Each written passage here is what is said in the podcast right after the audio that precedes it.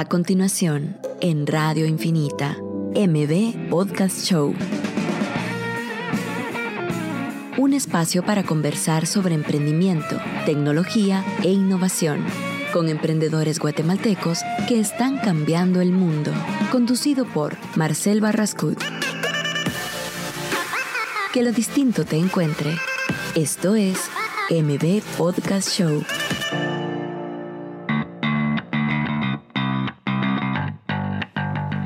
Hola a todos, ya estamos en M Podcast Show. Les recordamos que es un espacio donde conversamos con emprendedores de verdad. Así que hoy tenemos unos invitados súper especiales. Pero Pablo, presentalos, son tus amigos, tus primeros clientes. Sí, la verdad Hay es una que buena historia ahí es, detrás. es emocionante un poco con, contar cabal aquí con Rodrigo Pacheco y Alejandro Urizar de NUR. Experiencias NUR realmente. Ellos fueron la primera empresa con la que Concord básicamente empezó. Eh, básicamente nuestro proof of concept eh, nació con ellos por tener una misma una necesidad que ya iremos contando en el camino. Eh, pero básicamente pues ellos eh, están emprendiendo en la industria de la construcción y, y es súper valioso pues tanto, en, tanto para, para nosotros escucharlos ¿verdad? como para cualquier persona eh, ir viendo cómo, con, con qué retos, con qué se topan en esta industria, ¿verdad? Entonces ahí sí que bienvenidos mucha y Alejandro y Rodrigo Pacheco, ¿verdad? Como llevan dos años en la empresa, ¿verdad? Eh, sí, ya llevamos dos años eh, emprendiendo. Iniciamos más o menos en, en marzo del 2016. Eh, empezamos bastante, bastante orgánicos, o sea, eh, yo tenía una, otra empresa y un día salí de esa empresa por cuestiones personales con, con mi socio anterior y ya teníamos esta idea de empezar algo con Alejandro y pasé a su casa, le planteé la idea y dijimos, bueno, entrémosle. Qué increíble eso, cuando encontraste a esa persona que de verdad... yo- bueno, yo, yo he tenido ocasiones, yo bueno, llevo emprendiendo bastante tiempo y una de las empresas que tuvimos que la vendimos fue cabal así. Encontré una persona que era incluso más pequeño que yo y empezamos a conversar y me gustó cómo era como él de verdad quería hacer las cosas, él de verdad quería de verdad eso de que, mira, juntemos a las 5 y a las 4 y 45 yo estaba ahí esperándome, ¿me entiendes? Que creo que estoy seguro que les ha pasado. Que a veces también hay opción, hay partes o o ocasiones donde ustedes le dicen a alguien juntémonos y llega tarde o no hay mucho interés. ¿Les ha pasado eso? Sí, fíjate que para, para ese momento realmente yo no sabía qué iba a pensar Rodrigo de mí, ¿verdad vos? Porque aquel llegó a mi casa como a las once y media, yo seguía en Pachama y me dijo, démosle. Y yo en ese momento donde estaba trabajando ni sabía qué hacer porque uno sale de la universidad y no sabe si quieres buscar trabajo, en qué quieres buscar trabajo. Y cuando aquel me dijo, bueno, démosle. ¿Y qué? ¿Y qué otra? Cabal. Ajá, prefiero esto. Y aquel lo conozco desde el colegio. Estudiamos juntos en el Javier. Entonces, en ese momento decidimos tomar ese paso. Y ya estamos aquí dos años y medio después. Qué, qué- qué increíble. Qué, qué genial. Pues si quieren ahorita el primer segmento, eh, como saben, el primer segmento hablamos un poco de las luchas, eh, tanto que tenemos a nivel personal como a nivel de empresa o a nivel colectivo, las que están, las que estemos teniendo, ¿verdad? Entonces, si quieres, Marcel, contanos un poco cómo, cuál es tu lucha actualmente. Mira, la lucha actualmente es, eh, es una noticia, lo que te estaba comentando hoy en la mañana, que eh, yo renuncié hace como tres meses del trabajo donde yo estaba. Entonces yo pensé que tal vez en la parte del emprendimiento, en, donde, lo que estoy emprendiendo, que es el podcast, lo iba a volver un poquito más rápido rentable y no sucedió así. Entonces una de las opciones que yo tuve fue empezar a, a buscar trabajo para poder de verdad mantener el, el podcast, que la verdad es que es algo que me ha gustado tanto que no quisiera dejarlo y decir, bueno, no, no pude, entonces me voy a hacer algo. Entonces eh, también aprovechar las oportunidades. Cabal, entrevisté a una persona y le dije, mire, eh, no tiene algún puesto alguna oportunidad donde yo pueda entrar. Y me dijo, mira, cabal, te estamos buscando esto, este perfil y cabal vos lo cumplís, venite. Y yo, pucha, buenísimo. Entonces, como que de verdad la lucha ahora es como que cómo manejas el tiempo, cómo manejas tu, tu energía, tu enfoque en poder decir, ok, tengo a mi bebé que no lo quiero olvidar, pero también tengo responsabilidades que tampoco puedo dejar. Esa lucha es la que he tenido hoy y, eh, bueno, no hoy, sino que esta semana que, que empezó. Eh, y creo que es algo me- muy mental de poder de verdad creérsela uno que sí puede hacerlo. O sea, sí, sí puede hacerlo. Mucha gente dice que no se puede, mucha gente dice que, que sí, pero yo creo que, que sí se puede. Solo es de ser estratégico, de verdad pensar de manera creativa de cómo hacer las cosas y utilizar herramientas que te permitan a vos de verdad ser más eficiente, como la parte de los procesos que me decías. Cabal. Sí, tal vez eh, un poco con, con respecto a mi lucha, eh, es el tema de o sea, en la medida que una, una empresa va creciendo o va acelerando una etapa, eh, se vuelve como más complejo empezar a coordinar distintas cosas, ¿verdad? Yo creo que ahorita cabal, digamos que lo he venido diciendo como ya tres semanas que esta es mi lucha, Sí, pero lucha. digamos que en, esta, en estas tres semanas han habido bastantes avances en términos de cómo coordinar, qué coordinar y cómo me voy preparando básicamente a nivel mental como para cambiar de, de chip en los momentos en los que necesito cambiar de chip. Para ¿Por qué? Porque es un momento crucial para tomar decisiones, ¿verdad? Entonces las decisiones en la medida que son estás enfocado y sos más hábil en ir cambiando ese chip, o sea, vas a tomar mejores decisiones. Entonces, eso es básicamente con lo que nos estamos topando ahorita, en ir escalando básicamente y en ahí sí que seguir seguir seguir creciendo. Pero digamos, ahorita la lucha es cómo hacer para poder cambiarse de sombrero por diferentes Sí, áreas. cabal. O sea, es como que, y creo que es un proceso, ¿va? porque en la medida que uno se va metiendo en más proyectos o el proyecto crece, eh, al final tienes que estar más con más cosas en la cabeza, ¿va? de distintas eh, intensidades o distintas dimensiones, ¿verdad? Entonces, solo cómo ser capaz de meterte a este y después a otra cosa y después a otra cosa sin desenfocarte o mezclar cosas. O sea, solo hay que ser mucho más eh, preciso. En las decisiones. Y creo que eso es uno de los aprendizajes en el tiempo, ¿va? Yo tal vez tres semanas hablando de que es pura orquesta manejar o controlar una empresa y, y creo que es una, una cosa de colaboración también, pero en la medida que todos estemos colaborando de una forma precisa, eh, es básicamente una acción coordinada. Y las acciones coordinadas es como que una de las cosas más, más eficientes pues para, para ejecutar en ¿Cómo el van con negocio. esa coordinación? Ahorita Pues mira, realmente ha sido, ha sido un ejercicio de comunicación entre todos y yo creo que eso es lo que nos ha permitido eh, tener claro como que los retos, tener claro los problemas que hay, tener claro las oportunidades que también hay eh, y también hacia dónde tenemos que poner todo nuestros, nuestro, nuestro empeño. que, que, que, que bueno, y, y bueno, ya tres semanas, creo Sí. que poco a poco vas a ir mejorando. esa Cabal, y lucha. solo, y solo va- o sea, lo que decía, ¿va? como que ha, ha ido evolucionando. ¿va? Ajá. O sea, ahorita, digamos, la primera semana era así como demasiada abrumación. pues ya hoy, después de tres semanas, ya decir como que, ah, bueno, ajá, es así, va, Cabal. es así esto, y cómo ir subiéndose esa montaña rusa y saberla manejar, va. Y entonces, ¿qué, ¿qué le recomiendas a la gente que está escuchando si está pasando por eso o está empezando a, a abrumarse con tanta toma de decisión que tiene que hacer? Sí, mira, la primera es como hoy, va estar en el hoy, porque muchos de los problemas que uno se empieza a imaginar ni siquiera han pasado. Entonces, solo eh, otra herramienta también a tener clara es como que las cajas, la caja del pasado, del presente y del futuro. Entonces, eh, en, el, en el presente está solucionando básicamente problemas del pasado, por cosas, malas ventas que se han ejecutado, malas operaciones que se hayan hecho, malas decisiones que se hayan hecho en el pasado, las tenés que solucionar hoy en el presente. Y con respecto al futuro, solo eh, en el presente tenés que planificar eso, pues, esos- esa posible caja del futuro. ¿va? Entonces, solo tener la vista hacia allá, pero, pero empezar a planificar hoy, ¿verdad? Ok. Entonces, también no abrumarse, sino como que solo ser determinado en el Y momento. planificar y hacer procesos, o sea, como que para que sea más eficiente. Exacto. Entonces Ok. sería mi lucha cabal de, Gracias. a nivel de la empresa. Bueno, ahora los invitados, sus luchas, eh, ya sea de proyectos de, de NUR, ¿cómo han ido? Ya, ya que están llegando al punto de equilibrio, que es lo que nos estábamos, hablando un poquito antes. Pues bueno, eh, yo creo que nuestra lucha inició desde el día uno que empezamos la empresa, ¿verdad, Mucha? Porque yo soy ingeniero civil, Alejandro es arquitecto y realmente uno desde su formación en la universidad, pues uno lleva un par de cursos de administración, de como te lo pintan como emprendimiento y Sí. empresa, pero realmente es, no, no tiene nada que ver con lo del día a día. Y creo que ahí es donde inicia el, el reto que, que tuvimos, ¿verdad? Que es cómo formar empresa. Eh, porque hay muchísimas cuestiones administrativas que uno por su misma formación no sabe y, y te das dando cuenta que es un proceso súper largo y que vas eh, conociendo día a día.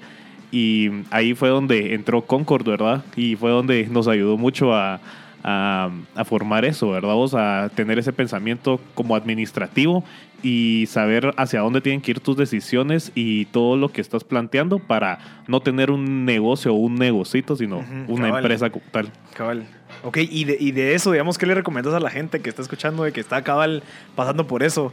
Eh, de, de ¿qué, qué aspectos clave crees que fueron los que Concord te dijeron, mira, esto es lo que te tienes que enfocar, no haz esto? Yo creo que yo creo que les podríamos recomendar una asesoría con Concord a todos los que nos están escuchando. Eh, también estamos pensando de que nosotros no sabíamos, o sea, pasamos de no saber nada, entonces eh, sí tienen que investigar qué hacer, cómo formar una empresa y empezar a actuar. antes de...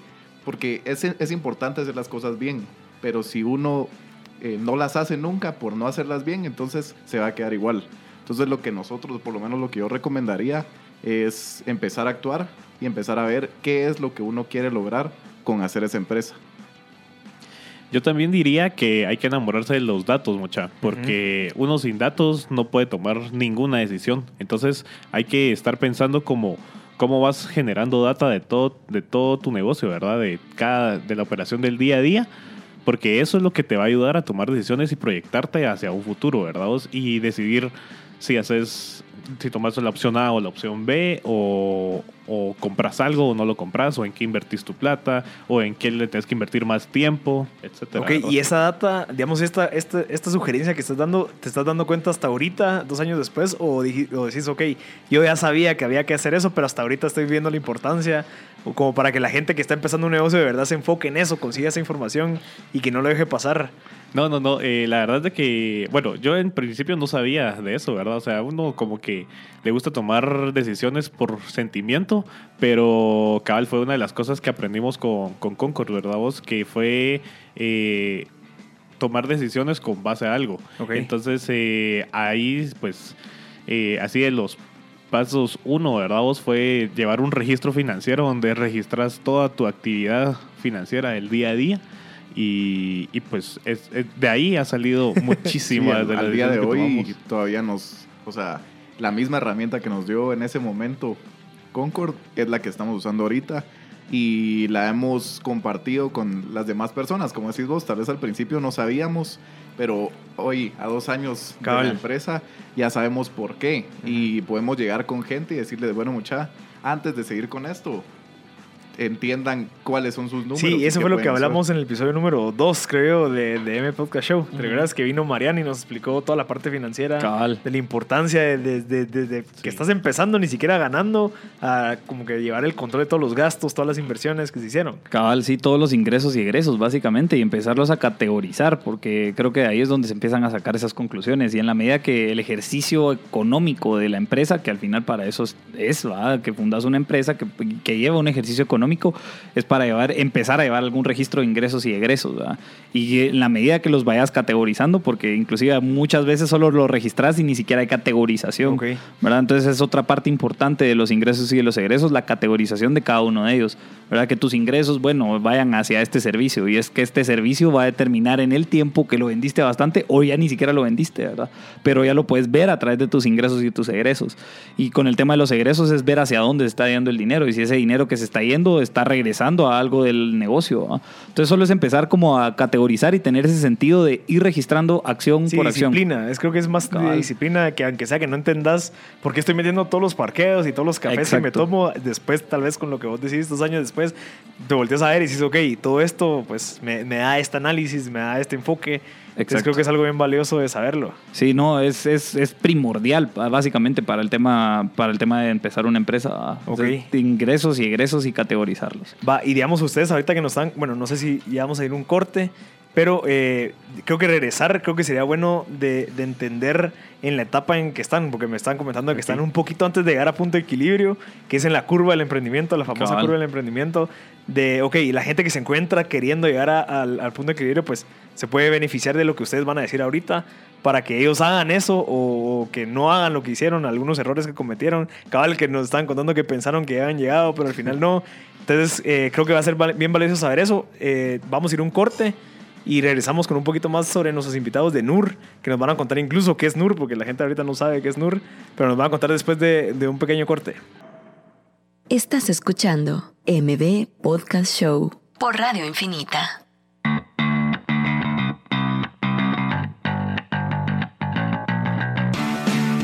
Y estamos de vuelta. Eh, le recordamos que M Podcast Show es un espacio donde conversamos con emprendedores. En este caso, pues tenemos unos emprendedores eh, bien jóvenes. ¿Cuántos años tienen, mucha? 26. 26, los dos, ok. que tienen su empresa de construcción, pero es innovadora. Si quieren, para empezar este segmento, cuéntenos qué es NUR. Eh, bueno, pues NUR es una empresa que básicamente ofrecemos dos servicios. Es el de ejecución de obra y el de diseño arquitectónico entonces y estructural. Eh, en la parte de ejecución de obra, pues nos dedicamos a remodelaciones y también a mantenimiento de hogares. Entonces vamos desde, reparamos desde una fuga pequeña en un lavamanos que tenés hasta, hasta pintura, trabajos de carpintería, tabla y eso, cualquier cosa, cualquier cosa. Y en diseño nos estamos enfocando en la experiencia del cliente. Realmente el objetivo de la empresa es, es eso, es enfocarse en la experiencia de las personas que nos contraten. Ok. Nosotros no queremos brindarles un diseño sin sentido o incluso una reparación de un lavamanos sin sentido, sino que ellos sepan qué estamos haciendo, cómo lo estamos haciendo y por qué nos deberían de llamar a nosotros para estar confiados del trabajo que se realizó. Ok. Ujú. Perfecto, entonces si quieren ahorita entramos a las preguntas, ¿verdad? Y una de las cosas que creo que todos quisiéramos saber es quiénes son los actores clave dentro de la industria de la construcción, básicamente. O sea, con quiénes ustedes en un inicio se tuvieron que comunicar para empezar a ejecutar estos servicios, ¿verdad? Eh, con mi papá. ¿Por qué? Fíjate que al principio yo creo que la búsqueda de clientes es bien importante. Eh, hablar en, en general del emprendimiento y en la construcción es bien complicado porque ¿quién te va a dar algo para construir si nunca has hecho nada? ¿Y cómo vas a haber hecho algo si nadie te da nada? Es ese círculo. Sí, ¿verdad? el huevo la gallina. Ajá, correcto. Y, y realmente y en la construcción es más difícil porque es algo que se puede, se puede caer, te puede dañar, es una inversión muy grande. Entonces, pues al principio los actores que son los clientes fueron nuestro círculo cercano, que es la familia. Sí, para agarrar un portafolio, tal vez se van a la parte cercana para que sea más fácil entrar. Y así ya tienen que enseñar y validación. Así y es. mucho sigue parado esto. Sí, otra parte importante eh, que creo que los de actores es eh, tu personal, ¿verdad?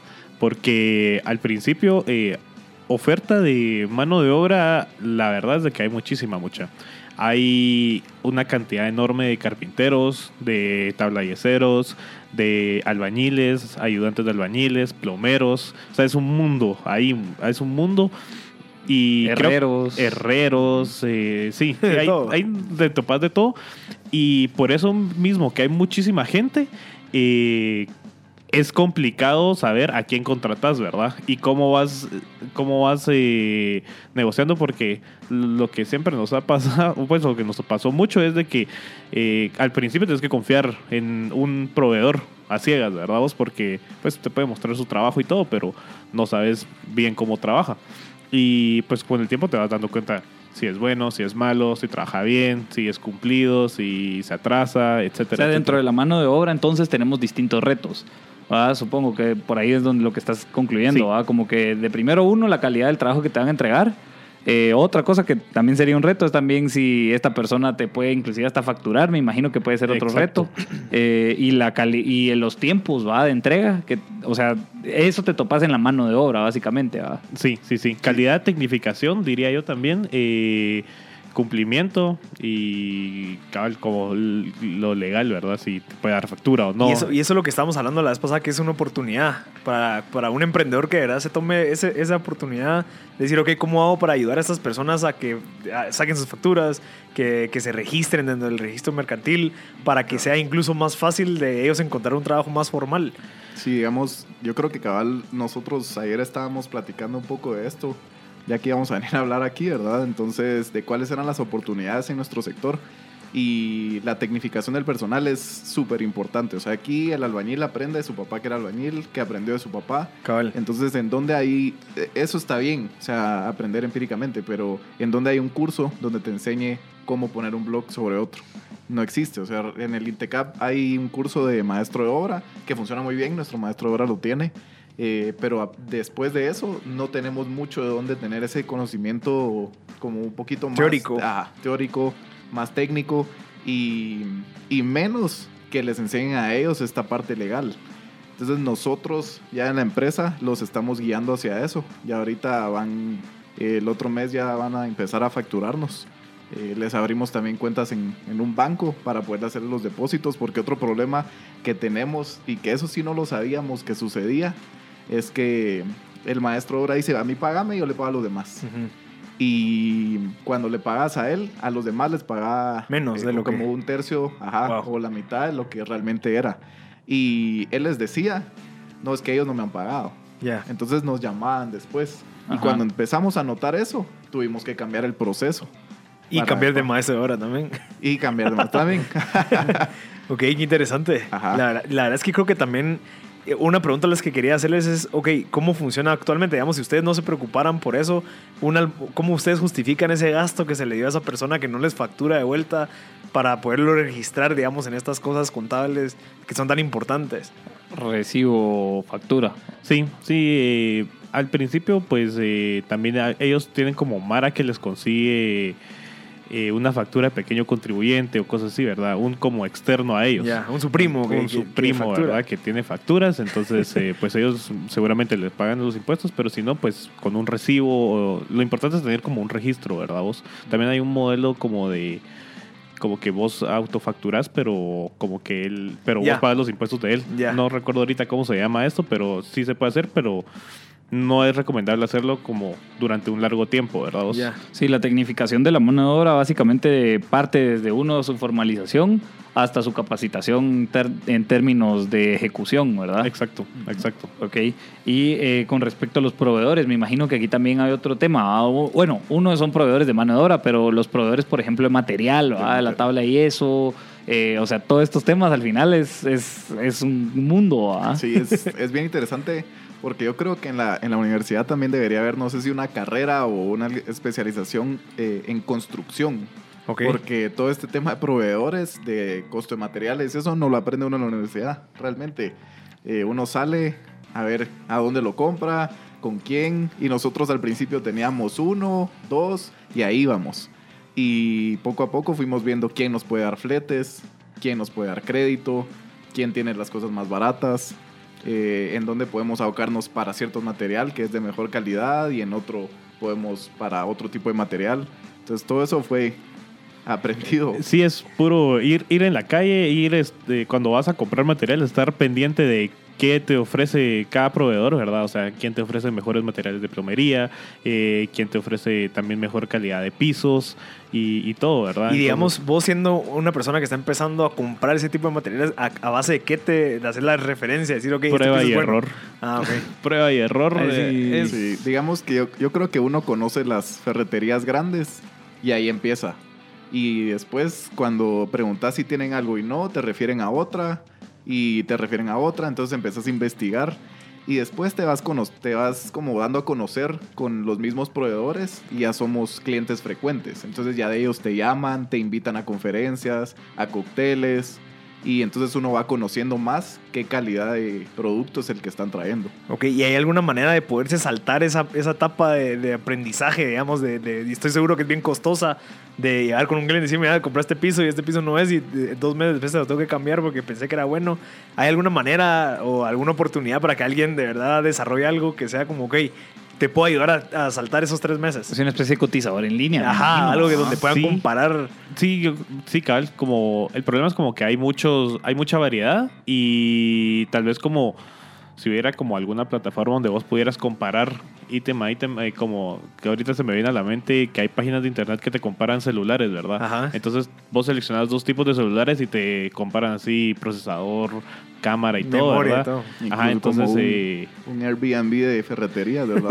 Y por ejemplo, y por ejemplo lo- las ferreterías tienen en sus páginas web o, o, eh, básicamente su, su catálogo. No. Para empezar a, por ejemplo, entras a esta página web de esta ferretería y después te metes a otra. O sea, para empezar, las ferreterías tienen esa información. Fíjate que eh, ahí hay un fenómeno interesante porque hay un par de ferreterías que son como nuevas o modernas Sí. eh, que sí tienen esa información. Sí. Pero la ferretería de antaño, ¿verdad? Que ha sido una ferretería que lleva ya varios años en el mercado y que está establecida, esa ferretería no, eh, son súper celosos con sus precios. Ok. Mm. Ellos lo manejan básicamente, ni siquiera los mencionan. No, no, no, no. O sea, te- ahí sí tenés que llegar, eh, preguntar Y eh, negociar. y negociar. Ajá. Qué interesante porque eso sí es cierto. O sea, vos vas y tal vez tienen, o sea, no quieren estar como que, o sea, tal vez, ¿cómo me explico? eso? Pero digamos, poner los precios al público y a la gente es como que, ok, Ajá. eh, o yo te vendo más barato. Entonces, como que se vuelve que también esa como cosa de, de, de competencia que- Desleal. ajá. Entonces, digo, ok, O ese leal, cuate lo, lo- vende así, leal. entonces yo lo vendo 10 que sale más barato. Entonces, como, Sí. a- a- eh, no sé si les convendría tanto por la industria, no sé cómo podría funcionar. Sí, ahí. aparte me imagino que es una industria inmensa. Sí, sí, o, o sea, porque me imagino alguien que empezó vendiendo un tornillo hace mm, 20 años, hoy tiene 900 cal- eh, tipos de tornillos, ¿va? O sea, Sí. solo la industria creció en general, ¿va? Si, real- si nosotros tenemos, digamos, gracias a ese registro financiero que mencionamos tanto, eh, esa es nuestra plataforma. Entonces, la categorización ya tenemos eh, por material y por ferretería que vende tal material Ya. a tal precio. Entonces, nosotros ahí sí podemos comparar, incluso decir, bueno, estamos ahorita en zona 10, ¿qué nos conviene más? Pagar 15 centavos menos, pero nos queda 2 kilómetros más adelante, o comprarlo aquí nomás a 15 centavos más. Ajá. Eso es un excelente manejo para manejo para manejo de toma de decisiones, pues, porque Exacto. al final me imagino que a la hora de ejecutar una hora necesitas cotizar. Entonces, a la hora de cotizar, regresas a tu registro financiero, que ya tenés un registro de básicamente de datos de compras, y o si no, te metes a cotizar a otra empresa, me imagino. Que te Que- va a llevar mucho tiempo, ¿verdad? Exacto. Ese es el problema. Qué, qué- qué interesante, porque tal vez es, es- o sea, no, no sé qué tanta gente en la parte de construcción está siendo tan innovadora de poder llevar todo este tipo, porque ustedes también tienen, o sea, ofrecen al momento de construir eh, GANTs, ofrecen di- distintos como, como servicios agregados que hacen que la persona que, los contrató a ustedes pues esté más tranquilo, sepa qué es lo que está pasando. O sea, es- ese valor agregado, ¿cómo surge? Pues mira, básicamente eh, ofrecemos um, varias cosas. Lo primero es cabal. De principio le ofrecemos un Gantt de cómo, de cómo se va a desarrollar su proyecto. Hablemos de una remodelación grande eh, o un poco grande. eh, con reparaciones puntuales no, no procede esto, ¿verdad? Pero Sí, desde un día. o es sea, de es un de día o un par de días y, y ya. Ajá. Pero eh, ofrecemos eso, ofrecemos un informe de avances, ¿verdad? Cómo va su, su proyecto y que se acopla al Gantt. Y aparte de eso, también ofrecemos garantía. Ok. Sí, yo creo que tal vez con esto del, del tema del Gantt y del informe de avances es porque el Gantt es mucha información, o sea, y visualmente es pesado. Entonces nosotros enviamos un documento que es un poquito más conciso para que la gente tenga más fácil el acceso a, ah, bueno, así van, esto les hace falta. Y creo que la pregunta fue de tal vez cómo empezó esto, por qué. Ajá. Y es porque, por esto el tema de la experiencia. O sea, nosotros queremos que para ellos sea una experiencia diferente Ujú. construir con nosotros. Entonces, eh, también les subimos semanalmente fotos de cómo va su obra para que sepan, que no tengan que llegar si no quieren o si no pueden, pero que sepan cómo ha ido avanzando y ofrecemos una bitácora de todo lo que pasa en la obra. Si en algún momento dicen, bueno, ¿cómo fue, qué pasó esta semana? Aparte del ganto, aparte del informe de avances, eh, nosotros tenemos la bitácora de qué se hizo específicamente cada día. Ah, qué interesante. Y todo esto surgió, para completar un poco lo que dice Alejandro, eh, de que nos dimos cuenta de que la experiencia de construir a veces es un dolor de cabeza para los clientes. O sea, Sí, porque estás lidiando con alguien que tal vez no, no, no le preocupa tanto el hacerte no le sentir a preocupa vos eh, importante, informado. ajá. o también pasa, sucede mucho que, mm, que, que engañan a la gente. O sea, eso es una realidad de nuestro sector, ¿verdad, mucha? Que mm, la Mara le dice algo a su cliente, le dice, te va a poner un material y te pone otro, pero como vos no sabes de materiales, pues al final es cemento y está bien, pues, o pintura y está bien, y hay pinturas, hay 14 tipos de pinturas o más, ¿verdad? Entonces, de un mismo color. de un mismo color. Entonces, eh, por ahí van los retos, ¿verdad? Y, y de dónde surgió esto que queríamos mitigar. Ok, ese, tipo de inconveniencias.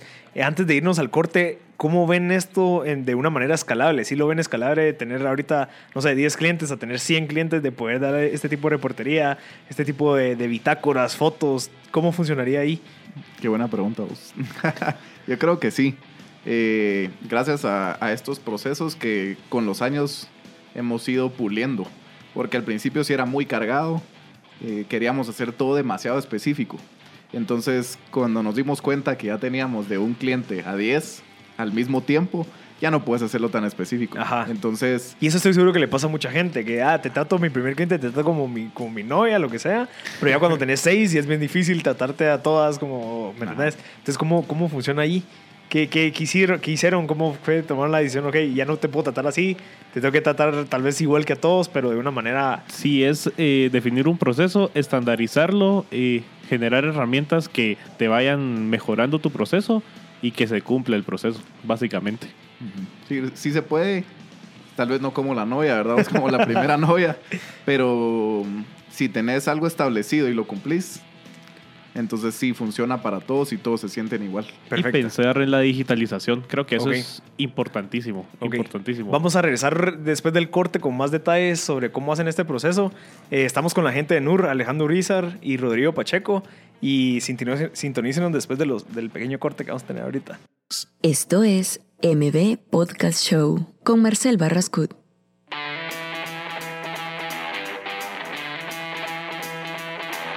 Ya estamos de vuelta. Le recordamos que M Podcast Show es un espacio donde conversamos con emprendedores, eh, innovadores en tecnología. Pues ahorita en este caso tenemos a, a gente de la, de la industria de la construcción. Eh, pero Pablo, contanos un poquito qué es lo que es eh, Concord. Bueno, que Con- mucha gente ha hablado ahorita de Concord, entonces para que... No, gente- sí, eh, bueno, Concord eh, realmente también tuvimos una etapa de crecimiento, una etapa de, de ir descubriendo el mercado.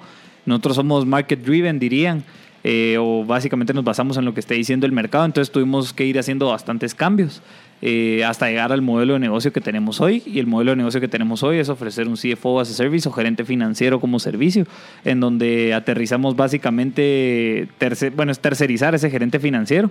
Tenemos dos tipos de clientes. Un, un cliente es uno pequeño, al cual puede básicamente delegar las finanzas, ¿verdad? Y nosotros vamos dándole recomendaciones para que arme su departamento financiero y que empiece a, tener, a tender a tener números ¿Qué financieros. tipo, ¿Qué tipo de empresa le recomendás que empiece a ver toda la parte financiera? ¿Es alguien que está empezando, alguien que ya tiene bastantes Mira, clientes? a cualquiera que sea, ahorita estamos atendiendo empresas de servicios, básicamente, eh, y cualquier tipo de empresas que empiecen por el registro financiero. Esa sería como una primera recomendación, que como bien ellos lo están diciendo, hoy se basan en tomar decisiones basadas en ella. Entonces es una muy buena herramienta solo empezar a registrar tus ingresos y tus egresos y categorizarlos, creo que es mejor aún. Excelente. ¿verdad? Entonces, eso es básicamente lo que hacemos en Concord, tercerizar ese servicio eh, financiero y para empresas grandes, pues también facilitamos el, el análisis y la reportería ¿Y cómo te pueden encontrar? en ecosistemaconcord.com. Ok. Y para Ah. pedir, pedirte una cotización se puede hacer por ahí. Mira, Exacto. tengo una empresa, quiero esto. y ya- Exacto. Ya, dice. Y ahí ya tiene el proceso, digamos. Nosotros ya tenemos un proceso y cabal fuimos, ahí sí como, como ellos también, nosotros empezamos casi el mismo mes. eh, partimos juntos realmente de, este, de este, Aventura. de esta aventura de emprender y, y creo que en el tiempo, ya ahorita ya entendemos por qué nos decían siempre de paciencia y tiempo y es porque de verdad que solo con experiencia vas de verdad agarrando mucho conocimiento Exacto. que te permite hoy llegar a este punto, ¿verdad? Exacto. ¿Qué, qué, qué buen tema tocaste la paciencia. ¿Qué piensan de la paciencia? ¿Cómo les ha funcionado a ustedes? ¿Qué seguirían ustedes de hace dos años y medio sobre el tema de la paciencia? Eh, que el dinero va y viene, ¿verdad? vos? Ajá. Pero la gran. Es que sí, sí hay que tener paciencia, definitivamente. vos, eh, cabal, uno cuando inicia, uno creo que empieza con ganas de comerse el mundo y que cree que se lo va a comer en tres meses. Cabal. Y poco a poco te das dando cuenta que la cosa no es así. Y Ni en dos años. Entonces, eh, que esto es un proceso, son procesos largos, de periodos largos, ¿verdad? Eh, por, cre- pues creo que por, por nuestra industria, ¿verdad? Que es de construcción y que es, digamos, un poco como pesada, no, no, te, no puedes despegar tan fácil, ¿verdad? Porque necesitas muchísimo capital o necesitas eh, muchísimo personal, pero eso también es capital. Entonces, creo que es de ir poco a poco, dando pasos firmes, ¿verdad? Tal vez son pequeños, pero firmes y creo que eso es importante, no Sí, desesperar. yo creo que también la parte de que, la, que en las redes sociales te venden de que ser emprendedor y ya es estar en la playa. Entonces también eso como te hace Sí. pensar de que ya lo querés lograr, pero también esa parte de la paciencia de decir, no, ese cuate que está haciendo eso pasó tres años, cuatro años, pues eh, esforzándose todos los días, tal vez no, no teniendo esos lujos que tiene ahorita, pero hacerlo entender por gente que de verdad está pasando por eso creo que es clave. Porque no mucha gente sabe eso y mucha gente, mucha gente es como, ah, soy emprendedor y ya, no. Y no, no es así. Sí, uno tiene que saber que, que uno va a sufrir. O sea, sí, sí vas a estar Sí. en mucho, o sea, en momentos con Pedro Pablo, creo que vivimos varias cosas, eh, así como, como en ciertos, ciertas etapas, como no tener ni para comprar una comida en Mac, ¿verdad? vos? Algo tan básico. Eh, teníamos nuestras loncheras todo el tiempo. En- incluso calentamos una vez comida en el carro con Ok. el aire acondicionado, No. ¿verdad vos? Ok. Entonces, pero digamos es un es, es como de conocer qué está sucediendo realmente eh, y, y a dónde querés llegar. ¿Ok? Ajá. ¿Y qué, qué, qué era lo que te mantenía vos en ese momento que estás en el carro? ¿Qué era lo que te mantenía a seguir echando punta y que no dijeras, no, no, yo prefiero ir a irme a lo seguro? ¿Qué, qué es lo que pensaba y qué es lo que te mantenía queriendo hacer eso? Eh, yo creo que es uno, creer en el proyecto ciegamente. O sea, saber que lo que uno está haciendo, si lo está haciendo bien, es porque va a llegar lejos. Ok. Y dos, lo que hicimos desde el principio, quemar las naves, ¿verdad? Ah, ok. sea, sí, eso de cómo hay- conquistas una isla quemando los barcos. Así es. Ajá. O sea, ya no había retorno. Si ya empezaste, dale. Y seguí. Y poco a poco va viendo unos resultados. Por eso dije que el dinero va y viene. Porque en algún momento, en meses buenos, ahí sí teníamos sueldo. Eh, y en otro momento debíamos, te- teníamos que irnos de la oficina, ¿verdad? vos? Porque no teníamos con qué pagarlo. La gente nos invitaba a salir y nosotros, bueno, si me invitan, Cabal, Con gusto, ajá. Sí. Sí, creo que es una etapa de que no mucha gente. Bueno, estoy seguro que vos ahorita volteas a ver para decir, ok, qué- bueno que pasé esto, porque tal vez ahorita ya valoro más eso, pero creo que es necesario pasar por esa, esa parte del proceso, el famoso proceso que, que uno tiene que pasar para poder llegar a ser esa persona que uno quiere llegar a ser. Es toda esta parte difícil. Cada, cada vez que conversas con un emprendedor, él te cuenta, mira, yo pasé, no sé, cinco años que, que no podía hacer un montón de cosas, pero esos cinco años es esa parte del proceso que te hace a vos ser, pues, llegar a ser ese, o sea, no to- hay mucha gente que se queda en ese proceso. Sí. Y es la que, es la gente que sobresale ese proceso es la que logra, pues, llegar a ser exitosa en la parte que ellos están... Sí, otra cosa que también va del tema de recopilar información, ya sea financiera o sea información, eh, ya sea el registro financiero o de otro, o de otro tema, es también la intuición, ¿verdad? Cómo se va afinando esa intuición con respecto, van pasando los días, los meses, los años, ¿verdad? Porque en la medida que vas tomando decisiones ya decís, ah, bueno, esto sí, esto no, no me voy a meter a esto. Ajá. pero porque en, si en algún momento te metiste y ya no, su- no, o sea, no pasó lo que tenía que pasar, entonces ya entendés así como que, ah, bueno, no es por acá, ¿verdad? El Ajá. camino. Entonces es como, también así como vas afinando la- eh, tu registro financiero, así vas afinando tu intuición y tu toma de decisiones va, va mejorando netamente por la experiencia. Sí, tu- tus Ah. emociones creo que, También. que las vas afinando. Sí, un yo, yo tengo, yo tengo un ejemplo, porque yo cuando empecé el podcast, mi, mi, mi idea era como que se podía hacer rentable de esta manera. Ah, Ajá. tratando de hacer A, A, descubrís B, descubrís C, descubrís D, y dices, Exacto. ok, no, no solo A, existe todas estas, pero también por la necesidad. Exacto. Que si tal vez hubieras conseguido A de un principio, tal vez no hubieras descubierto B, C, D. Entonces como que también hay que aceptarlo y, y como que estar abierto a esas opciones, pues de que si no te funciona así, ser creativo. Y hay que disfrutar el proceso. Ajá. Creo que eso es importante. Creo que esta parte a nosotros nos ha enseñado muchísimas cosas desde la austeridad, que es una parte muy importante. Ajá, ¿Qué es la austeridad?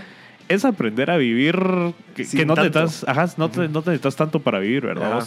Y creo que, que eso es lo que te aporta esta parte del emprendimiento, ¿verdad? A, a vivir austero, a eficientar tus recursos y a disfrutar mucho de las cosas que vas teniendo, ¿verdad?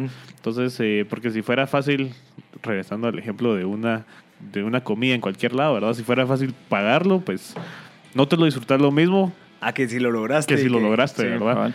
Y cuando vas eh, logrando como esas como pequeñas metas a lo largo del pla- de, de tu crecimiento, se siente mejor, ¿verdad? vos? Y es, es muy satisfactorio. Entonces creo que eso es lo Sí, eh, importante. al final es como una carrera con uno mismo, pues al final es como una maratón que decís, ok, yo tengo que ir superando este- estas mías, yo sé que son 500 mías y voy por la 10, pero ok, qui- quiero llegar a la 10 y después a la 20, pero ir pensando en el presente, lo que hablábamos, que mucha, Cabal. hay veces que nos enfocamos mucho tanto en el futuro que no te disfrutas del presente, te estás ansioso, entonces ya no, ya no pensás tanto en las acciones del día a día que te van a estar acercando pues a esa meta. Cabal, sí, y con respecto cabal, a lo que decías de la austeridad, Marcel, era el tema de la sim- Rodrigo. simplicidad. Ah, bueno, los dos, ajá, estaban Ah. hablando de la austeridad, porque vos le preguntaste, creo yo, y el objetivo era, eh, y creo que se resume en dos palabras, y es la simplicidad voluntaria. ¿va? Ok. O sea, como que sea voluntario ser simple en cosas, ¿va? o sea, pero en la medida que lo, o sea, logras generar eso, ¿va? y también viene, ahí que viene otro tema, ¿va? que es que es querer y que es necesitar, ¿verdad? Entonces también, eh, y que de la mano, obviamente en la medida que vamos emprendiendo, vamos construyendo un plan de vida, ¿verdad? Entonces ese plan de vida también en la pasar los años se van modificando las, la, por la etapa en la que estemos viviendo, se van a ir modificando nuestras necesidades, etcétera, ¿verdad? Pero en la medida que construís algo basado en una simplicidad voluntaria hoy, sino como manera de vida, también te permite, o sea, te das cuenta que no necesitas, no, no, que, no necesitas tanto, ¿ah? Puede que querrás muchas cosas, montón de cosas, pero tal vez no necesitas tanto, ¿ah? Yo creo que por ahí va. Una duda que tenía, y cambiando un poco de tema, es el tema de cómo funciona su proceso en dado caso yo los contrato. Por ejemplo, eh, se rompió el tabla y eso de mi casa y una, y una tubería está rota. Entonces yo los llamo y les digo, ¿a qué teléfono los llamo? Eh, nos puedes llamar al 5425-2471. Ajá. O Ok, al es- 5154-5185. Perfecto. Entonces es- ahí los llamo y yo les digo, miren, tengo este problema. Ah, y entonces ahí, ¿qué, qué, qué, qué procede? Lo que, con lo que iniciamos es una visita técnica. Este tiene un valor de 150 quetzales. Y vamos a tu casa, tomamos fotos, tomamos medidas. Y después de eso ya regresamos a- al trabajo de oficina, que es un reporte de todo lo que ocurrió y todo lo que nosotros vimos, que es el problema. Ok. Y después, de, digamos, en el mismo reporte, te ponemos cómo NUR soluciona esto que te está pasando. Ok. Y co- en conjunto con, con ese informe va la cotización. Ok. Si ustedes, digamos, si la gente que, que nos llamó decide trabajar con nosotros, se hace, se reintegra el valor de la visita técnica Ajá. Mm. Para ya poder desarrollar el trabajo. Ok, y si no, igual ellos se quedan con una solución en la mano. Así es, Es ellos ya pueden... Y profesional con, te- con ya técnica. Ya Ajá. no solo llega alguien a decir, mira, eso necesitas, y cuando tal vez ni eso, tal vez el cuate quiere pues cobrarte un poquito más de cosas, no sé, tal vez. Sí, sí, digamos, eh, lo que, lo que generalmente sucede es que la gente llega, les dice qué, qué creen que tienen que poner, pero ellos no lo compran, ellos no gestionan el material, Ajá. ustedes tienen que ir a ver a dónde lo compran, con quién, cuánto cuesta. Y entonces uno se, se, se pone más tenso, no tiene garantía. Y si no queda bien, no les vuelven a contestar. Cabal. Cabal. Ajá, nosotros tampoco. Ok, entonces entiendo, el, el- el proceso está simple, realmente. Llamo, visita técnica, pago 150.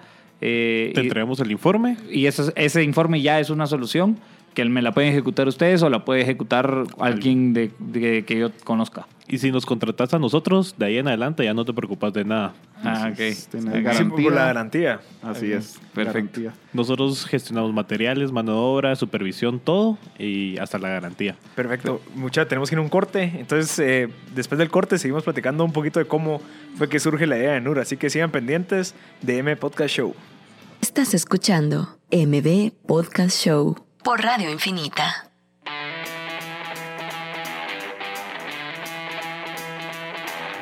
Estamos de vuelta en M Podcast Show. Le recordamos que es un espacio donde conversamos con emprendedores. También le recuerdo que ayer sacamos, bueno, así, ayer, no, hoy, hoy sacamos un episodio nuevo en M Podcast en Spotify sobre eh, qué es LinkedIn y cómo se puede utilizar. Y este jueves, pues sacamos otro episodio con un emprendedor que fue el fundador de Antigua Cerveza, una de las primeras antigu- eh, cervezas artesanales de Guatemala. Nos cuenta su historia súper interesante, cómo fue que la trayectoria de cómo empezar pues, la eh, una de las primeras fábricas de, de cerveza en un país donde hay mucha competencia de, de esa industria. Entonces es bien interesante y este, eh, pues, el jueves sale el episodio, así que espero que lo, lo logren escuchar. Eh, estamos con la gente de NUR, eh, que vamos a hablar un poquito más. Yo, la pregunta que Carles le estaba haciendo era uno de los problemas que también tiene la gente al momento de querer arreglar un baño, no sé, es, es a quién deja entrar a tu casa. O sea, ¿cómo hago yo para que esa persona que yo no conozco entre a mi casa? Eh, tal vez está mi hija, lo que sea. ¿Cómo, cómo, ¿Cómo han resuelto ustedes ese problema de la desconfianza, tal vez?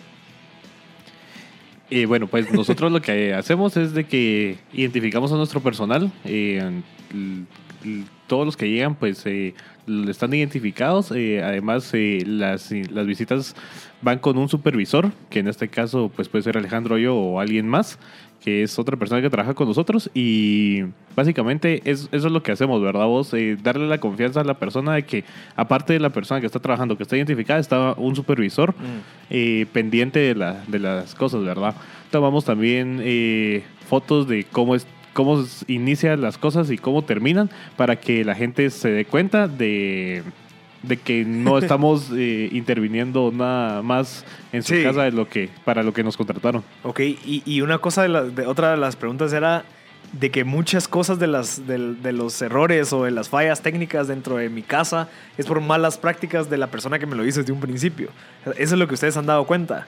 Sí, digamos, eh, Es, es que eso sí es, es una serie de problemas que hemos notado, pero la mayoría por- de cosas por las que nos llaman son parecidas. Ok. Y la mayoría son porque no lo dejaron bien conectado, porque no utilizaron el material que era, porque no impermeabilizaron correctamente, porque solo lo dejaron pegado con silicón cuando no debería ser así. Digamos, era con rosca, pero se les olvidó o ni lo sabían, entonces lo pegaron con silicón. Ajá.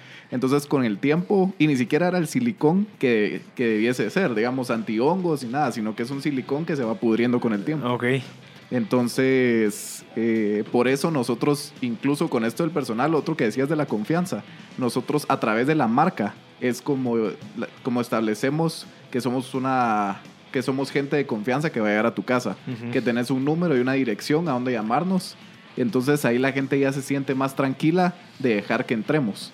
Y esto mismo, eh, la misma marca establece procesos para que la gente que llegue a arreglar ya sepa qué materiales usar, o sea, capacitaciones por parte nuestra de, bueno, ya no van a estar utilizando estos materiales, aunque toda la vida eran esos los materiales que usaban, sino que estos existen, estas son sus especificaciones, por favor, Utilizan, utilizan, ajá, ajá, utilizan. Interesante. Sí, una de las cosas que quisiera mencionar es el tema de cómo, cómo lograr metas. Y creo que con ustedes surgió una buena analogía.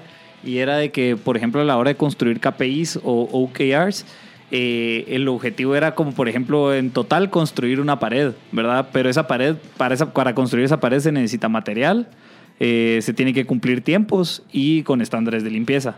Entonces hay tres personas, ¿verdad? Uno va a estar encargado de tiempos, otro de limpieza y el otro de materiales, pero no quiere decir que el de materiales solo porque está él, solo él va a cargar los materiales o el otro solo va a limpiar porque está encargado, sino que entre los tres tienen la meta de construir esa pared en tiempo, orden y, tienen que tener los materiales. Entonces fue una analogía bien interesante a la hora de construir porque el objetivo era construir esa pared con las distintas características y creo que eso es básicamente lo que es la experiencia NUR en, en- en síntesis, digamos, en decir, bueno, vamos a, a ir a solucionar este problema, vamos a cumplir con estos requisitos, pero ya sabemos que es el objetivo y entonces lo vamos a hacer bajo estos estándares, ¿verdad? Sí, yo creo que incluso eso nos ha ayudado como emprendimiento y como empresa, porque ahorita ya tenemos todos esos procesos para todo, no solo para una pared, sino Cabal. que en un proyecto que acabamos de realizar. ¿Cuál es? eh, es Vikingo, ese está en la Roosevelt, en la 1 de la Roosevelt, pueden ir a visitarlo. ¿Qué está es? muy bonito. Es una tienda de conveniencia con comida rápida. Ah, ok. Ah, es muy interesante. Interesante. vamos a, a enseñar un par de fotografías. Pero este proyecto, que tuvimos a la gente, al supervisor, que fue el arquitecto Luis Pedro G., que es el que, la otra persona que trabaja con nosotros, y estábamos nosotros como del lado de los materiales y los clientes. Entonces yo manejaba al, al cliente, el ingeniero Rodrigo Pacheco manejaba las cotizaciones y los materiales, la pedida de materiales, y el arquitecto Luis Pedro G. era el que estaba en obra viendo cómo funcionaba todo. Él manejaba al personal.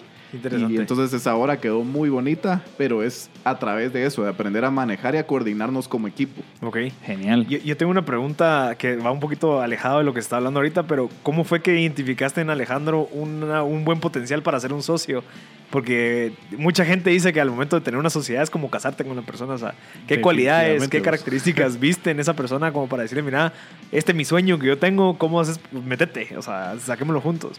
Pues mira, eh, yo Alejandro lo conozco desde el colegio y mm, no compartimos mucho en el colegio, pero sí éramos del mismo grupo de amigos y la verdad es de que yo comencé a, yo busqué a Alejandro porque cuando salíamos y siempre nos juntábamos en la casa de él y después íbamos a la casa de otro cuate y así era como nos movíamos. Y ahí era donde yo, yo vi un par de diseños de aquel.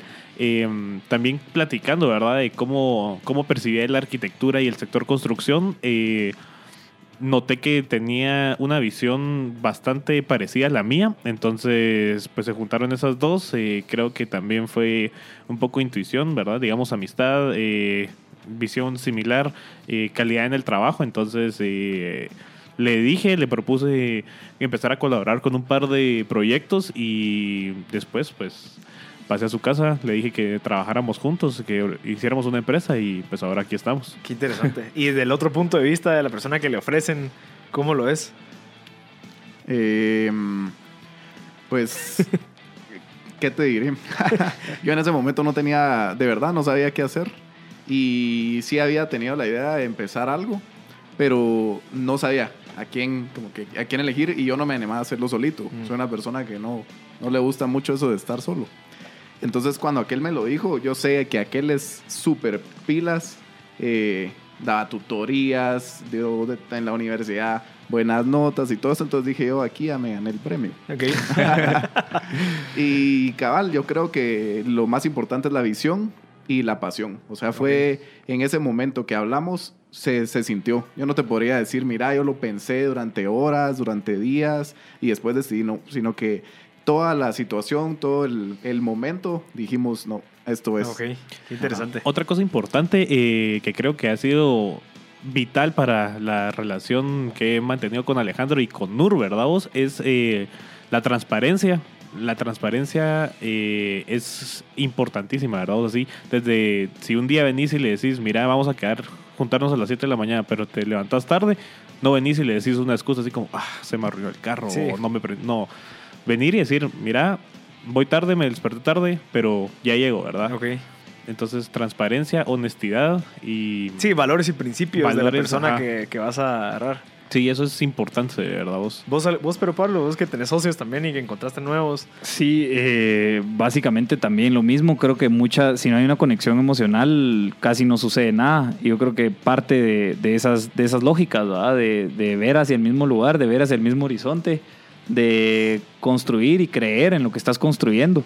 Eh, y solo, como, como lo hemos conversado, en la medida que se van construyendo las relaciones a través de conversaciones, de ideas, de proyectos, de visiones, se va armando más fuerza pues para estos proyectos y al final creo que lo hablamos también hace dos programas de que es un tema de, de una visión colectiva ¿va? en algún grado esta solución que ustedes quieren plantear no es solo suya ya, ya no es solo suya y creo que las soluciones que vos también estás haciendo con podcast ya no es solo tuya o sea ya, ya, ya están involucradas gentes ya está involucrado conocimiento ya está involucrado en fin todos queremos avanzar hacia un lugar y creo que estamos caminando cada quien aportando desde distintas industrias. Perfecto. Bueno, para ir terminando, ¿cómo podemos encontrar a NUR en las redes sociales? ¿Cómo puedo contactarlos? Eh, ¿Cómo funcionaría? Pues eh, ahorita estamos en proceso de abrir redes sociales, todavía no tenemos, pero ya pronto nos van a encontrar. eh, y por el momento nos pueden encontrar vía telefónica o WhatsApp al 51 54 51 85. Y al 5425-2471 van a comunicarse con el departamento de ventas y también con los gerentes. Ok, con todos ahí. Va, y un último consejo que le puedan dar a la gente que quiere emprender, que está escuchando ahorita en el carro, lo- la gente de Uber, que está ahorita dando vueltas, hustling. ¿Qué consejo le dan? Oh, pero Pablo, ¿qué consejo le das? Ok, mira, yo, yo te diría que mm, uno, se la crean. Eh, se- se- crean que lo que están haciendo eh, tengan una visión bastante larga hacia dónde quieren llegar y no menosprecien cada eh, eh, meta que van logrando, ¿verdad? Porque uno no sabe el impacto que va teniendo en su entorno. Y creo que ese impacto que vas teniendo, ya cuando lo visualizas, te, te motiva un montón. Ok. Sí, y tengan paciencia. Tengan paciencia, de verdad. El resultado de lo que, de lo que uno realiza con buena fe se nota y se va Sí. aprendiendo con el tiempo. Ok, perfecto. ¿Vos, Marcel, algún consejo? Eh, uy, eh, también yo creo que creer mucho en lo que se está haciendo. Van a haber momentos difíciles, pero creo que es parte del proceso, entonces créansela. De verdad, ¿no? Yo creo que lo que dijiste de creérsela es algo que es bien difícil, eh, pero creo que es la mejor manera de terminar ahorita el programa. Muchas Actuar gracias. éticamente. Ah, Éticamente. ah, también ser ético. Sí, Sí. principios y valores. Creo que es es súper importante. Así que gracias a todos por venir, pero Pablo, eh, por, la, por su tiempo y creo que el contenido que acabamos de conseguir fue súper valioso para la gente que quiere emprender. Así que gracias. Y este fue M Podcast Show.